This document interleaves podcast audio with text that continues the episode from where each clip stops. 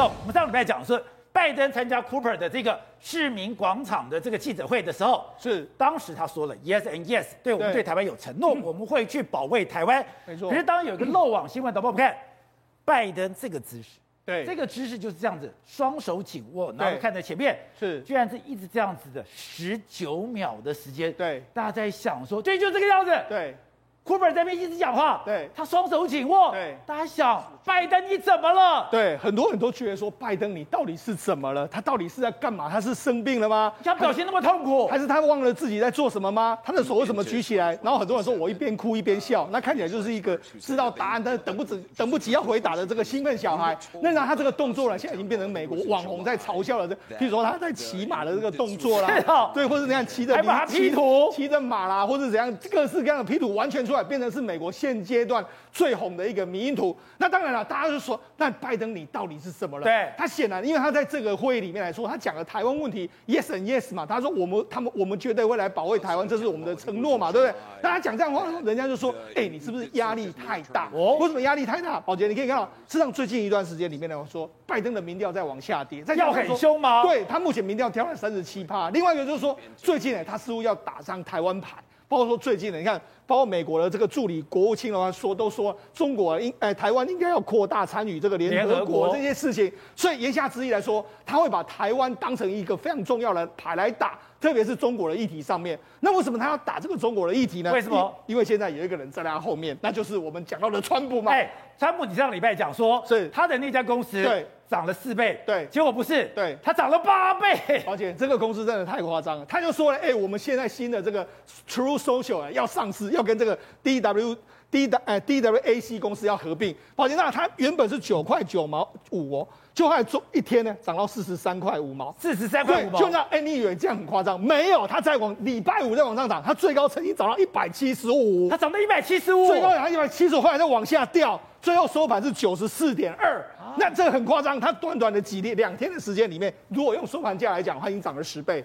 它所以你看，美国人是多么想想要这个投资川普，这个华尔街已经投下了这个赞成票。那当然不只是这一支公司哦，还有另外一家叫 Phoneware 这个公司。对，Phoneware 公司他说什么？他说：“哎，我们之前呢有帮这个有帮这个川普参与这个竞选活动，就这样，哎，他就说我是川川普的概念股，就那样一口气来说的话，他涨了的，他总大概约莫是不到一块美金，最后收盘价涨了九块美金呢。所以川普又活过来了，对，他现在几乎是点石成金啊。所以我们不是说很多金主在后面排队，没有错啊。金主现在是你说什么我就去买什么股票，哇，全面在那狂喷大涨的这个状况啊。那事实上，川普真的活过来，为什么？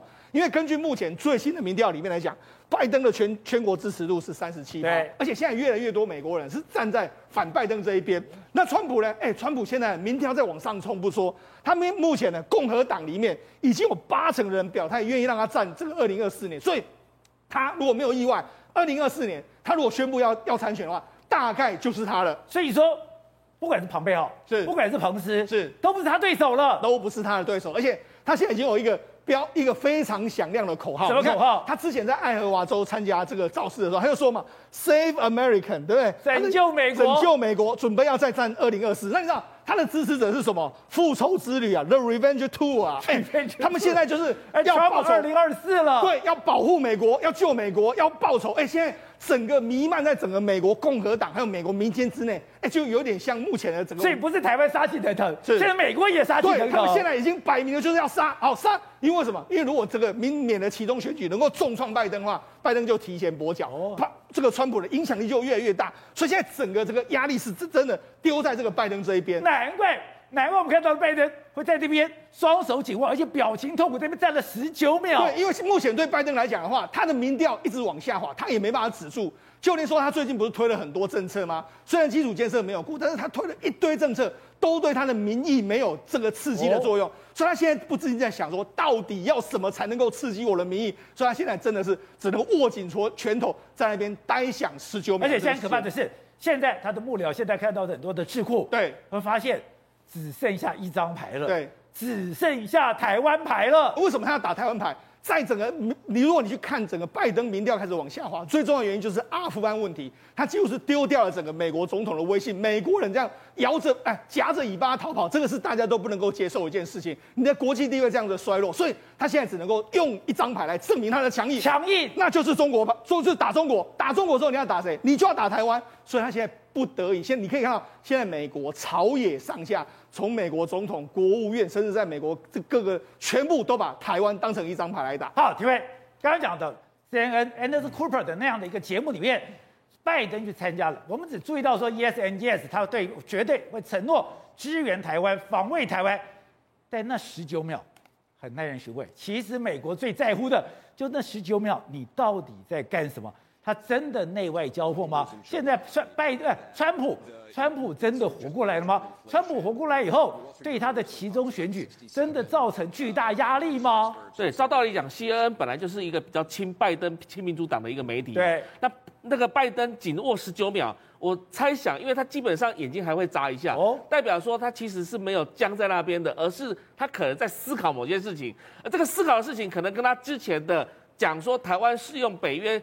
Article Five 跟后面提到的台湾 Agreement，现在讲到所谓的台湾 Commitment 这个承诺的概念呢，事实上是一致的。也就是说，他在思考，可能幕僚有跟他讲说，接下来你可能要讲什么，他知道自己应该讲什么答案，而他可能在回想，就像我们小朋友一样，要老师在问问题的时候，我可能突然间背书背到一半的时候，突然忘掉。所以你说要打台湾牌，可是这个台湾牌。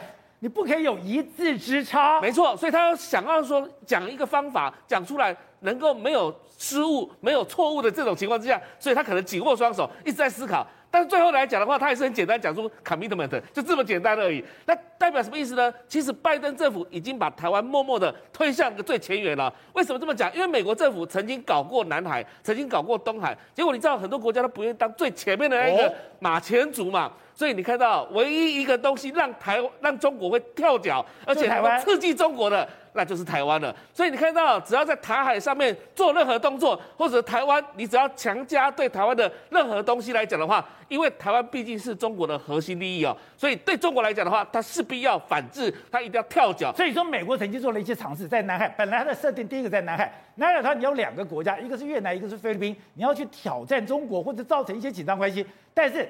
越南跟菲律宾都躲得远远的，只有一个国家愿意当马前卒，的就是台湾。对，当时这个菲律宾的这个阿基诺就是前总统，事实上当马前卒之后，后来因为这个杜特杜特地退下来之后，本来美国要拱越南上去，结果越南不是省油灯，越南说不要不要，新加坡你上，新加坡说我也 不要，所以整个东南亚国家没有人想要站上第一线。对，所以这时候南海他搞不起来，一直搞不起来的时候，结果转移到台海这个地方来。因为同样的啊，反正美国只要刺激到中国就好了，哦、我管说要跟哪一个国家。所以对于台湾牌来讲的话，它不断的一直在施加压力。刚好台湾又是在这个烽火上，然后台湾刚好又是符合美国要了很多东西，包含带半导体等等之类的。所以这一连串的巧合，就造成了台湾现在在站上最前头，然后迎迎风。对中国来讲的话，的确压力都在台湾这个地方。那拜登来讲的话，他事实上要做一个事情，就是。不要跟中国真的打起来了，但是又可以去刺激到中国，然后让中国习近平可以跟他来通话，能跟他来见面，所以他深思熟虑的结果之下，只好蹦出这个所谓的台湾 commitment 的这个东西了。那刚才讲到的美中的对抗，绝对是关乎台湾的一个命运，而中国现在陷入一个问题是，这不讲吗？他现在缺煤限电，没有想到他的电价居然因此暴涨，暴涨到多少？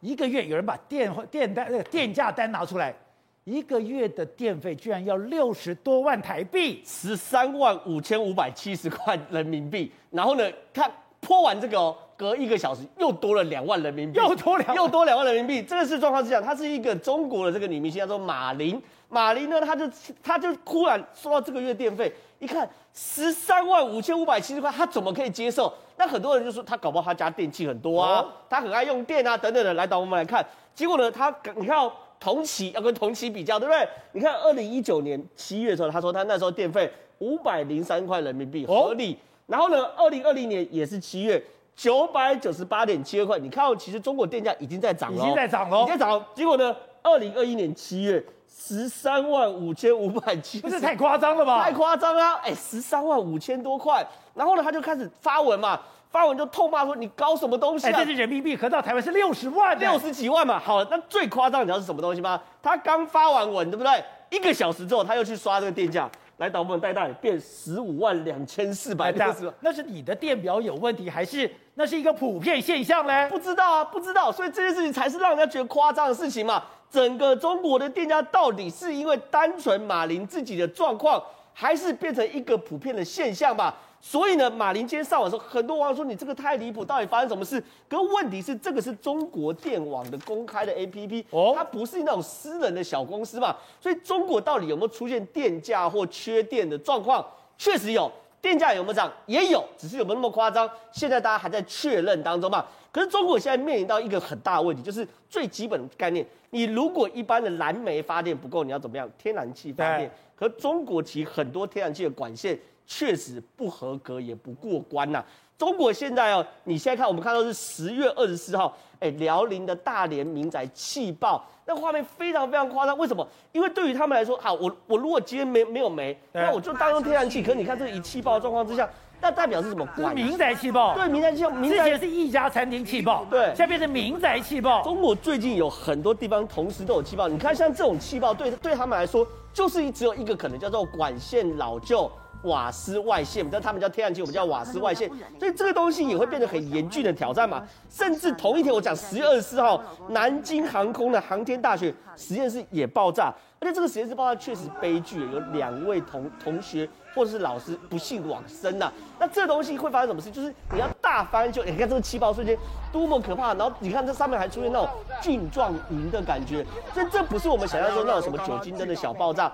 而一定是管线类的那种主管线爆炸才有可能发生这种状况，甚至再往前推一点，九月十一号，大连有个公寓气爆，八个人往生。你看这画面是非常是一整片哦，不是一户哦，是它的气泡都不是单一事件，对，是接连的发生。是，而且你看这气泡就是一整户同楼层的一起爆炸，就表示那个楼层的管线都出现问题，才会发生这个状况嘛。那再来最近就是我们辽宁沈阳的餐厅气爆，对不对？我们跟大家讲过，你看这开车开一半，哎，前面那个爆炸，那个司机不讲，那个司机当下以为是被所谓的呃弹弹导弹攻击的状况，所以说他的那个机气爆。三楼以下所有窗户全部碎裂吧，所以对中国来说，哎、欸，你如果面临到电的问题，然后你的煤也不够，你的天然气管线又老旧的话，那对于中国来说，它是非常非常严峻的考验。对，董事长，现在中国真的屋漏偏逢连夜雨，缺煤限电已经够麻烦了，电价涨那么可怕了，结果下回又要天然气，天然气又接连大爆炸。他不在乎这个，他不在乎，他有党媒决定一切，这、哦、很简单，老习惯，大事情骂日本人，对，小事情骂艺人。哦，这次骂谁？骂谁？李云迪，李云迪嫖娼。你说李云迪嫖娼是为了掩盖 这个大爆炸？这李李云迪弹钢琴的李云迪啊，肖邦大赛的得过那个皇冠奖的最最有名的。最有名的头奖，那几十五年没有人拿过那个奖。李云迪一一出去就拿了这个奖，对，不得了，中国人的骄傲啊！结果这个气爆事件，为了掩盖这个气爆事件，掩盖这个搞了一个李云迪嫖娼，还是从大数据里面捞出来的，什么玩意儿？他已经是嫖了好，被抓了好几好几天了哦。然后突然间把它公布出来，先是来出来一个很小的新闻，对，很小的新闻，然后人民日报专门把它做大，然后央视跟进，是人民日报做，对，央视做，央视做，然后李云迪本来是什么？是重庆市的政委常委啊，政政协常委啊，对，一夜之间拿掉，所有什么英什么香港的什么什么什么友友好什么协会，反正一大堆 title。全部拿掉，李云迪变成一个跟其他艺人一样被打的什么不思上进啊，什么一大烂，反正个品性不良啊。哎，一个钢琴家嫖娼，这个在自由世界里面是重要的事情吗？他会把它做到人民日报来搞你，你说妈怎么做怪咖？而且央视来搞你，这个不得了哎！因为李云迪嫖娼，李云迪是大知名度，对，他嫖娼被逮捕，这个新闻你看看，这个新闻性多强。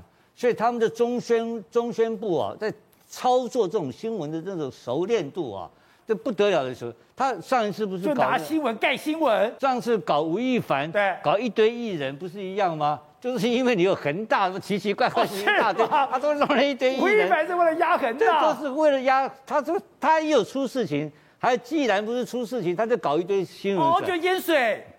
就马上会有艺人出事情，你放心。这些这艺人的新闻，你们的黑资料，你们狗屁叨叨的事情都在我的抽屉里面。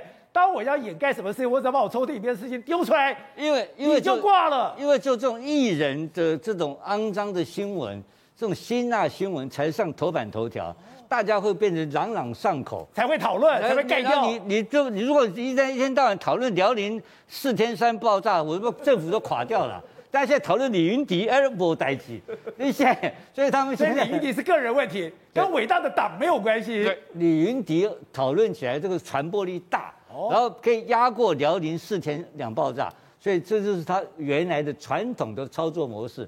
所以我他只要一出事情，还是我刚刚讲那个大事骂日本，小事找艺人，还是人，这就这样解决问题了。